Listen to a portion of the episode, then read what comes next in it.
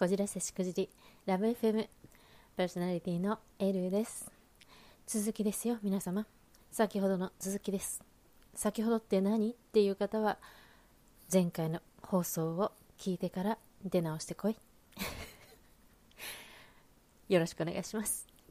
でえー、っとですね続きね。えー、まあそのセカンドバージンのとのドラマを見ていた時には、えー、17歳も年下の男性の前で服を脱ぐ気はないっていうのかそれともねそんなことって起こり得るんだろうか私とかね。なんかそんな風に思っていた私がなぜかねひょんなことから数年後、えー、24歳年下の青年実業家というか起業家だったんですけれどもあのその彼がやっていた事業に絡んで、えーと、私が少しお手伝いというか、まあ、そんな感じで、えー、ちょっとビジネスをさせていただくことになってであのお会いしたことはなかったんですけれどあちらから私のちょっとお話を聞きたいっていうことで、えーとなんかミーティングがセッティングされたんですね。でビジネスミーティングです。でその場でなぜか、えー、まあ、彼的には彼の言葉を借りれば、まあ、一目惚れというか、まあ、そんな感じでもう猛烈にそのもう直後からの猛烈にですね。っていうかもうミーティングの時から明らかに目にハート入ってたんですよね彼は。なんかでまああのそんな感じで猛烈に向こうからのあのアプローチがあってあのえっって24歳年下でしょ？って私的にはもう全然もうでしかもそもそものこう出会いがそのビジネスだったのでもうなんか本当に面食らっちゃってたんですけれども今までそんな年下の方とねそんなこともなかったですしとね当時ね一番年下とのお付き合い多分ね4歳とかねそ10歳とかもなかった気がしますね。ぐらいしか経験がなかったのにいきなり24歳年下ですからもうはっていうね。だったんですけど、まあ、そうやってねあの若いながらもビジネスをねあの自分で立ち上げてあの経営者としてやってるっていうだけにね、まあ、そのビジネスも成功していましたしね。あのというようなやり手だったしということもあって、まあ、すごく、まあ、大人ではありましたしね。しっかり年の割にはとってもあのしっかりしていたしという意味でで、まあ、その私はそのビジネスに興味を持ったっていうぐらい、まあ、彼のやってることとか彼自身に対してもすごく興味が湧いたので普通の,、ね、あの 学生のお兄ちゃんとちょっと違うちょっとどころか全然違ったので、まあ、そういうような感じで、まあ、どんどんこう親しくなっていって、まあ挙句しばらくお付き合い、まあ、ちょうどね私その時シングルだったんですよね。マン悪くがいいのか分かんないですけどあのシングルだったので、えー、しばらくお付き合いをしたんですよね。うん。でまあなんか確かねそのお付き合いがちょっともうなんかやっぱりね年のあの差でねやっぱ仕事上はしっかりしてるけどやっぱりねあの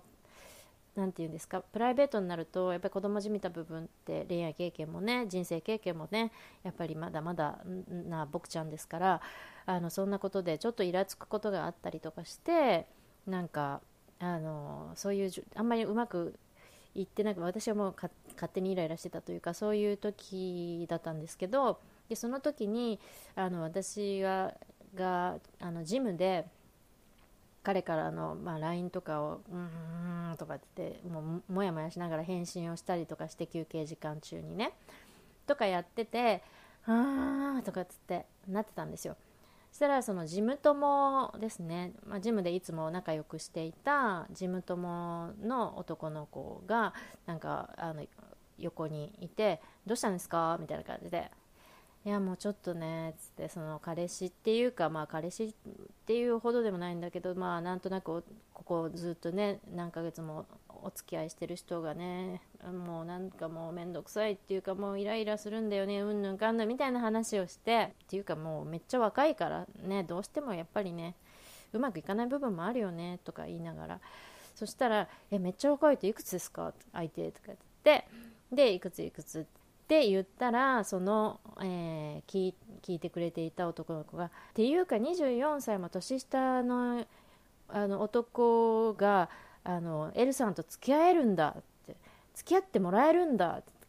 っていうかエルさんそんな若い男相手にするんですねって言って言って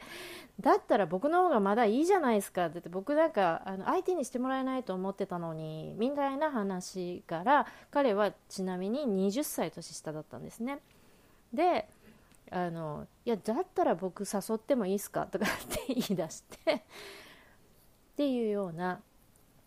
まあなんかそんな感じでなんなんだこの流れはと思いながらもう24歳から今度は20歳でなんだこの流れはなんていうかこのうんもうとってもとってもあの困惑していたというそういう時期がありましたね。はい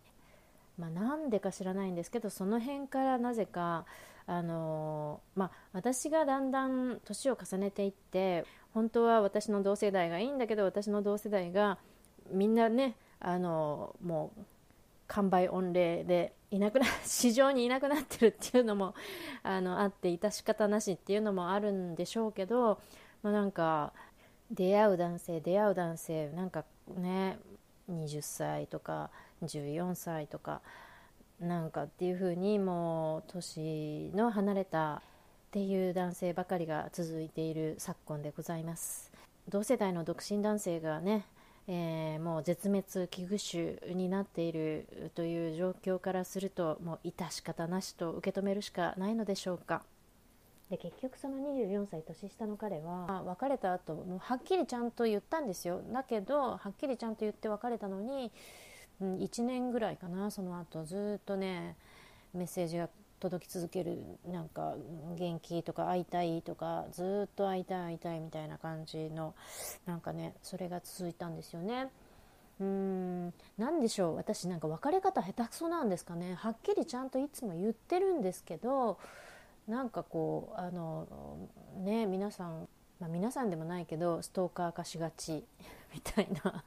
なんかアプローチさえ続けていれば都合よく振り向いてくれそうな匂いでもあるんですかね私ね。何なんだろうね。ということで今日はまた一つ思い出話いかがだったでしょうか？面白かったなという方はチャンネルフォローそしていいねの方よろしくお願いします。それではまたエルでした。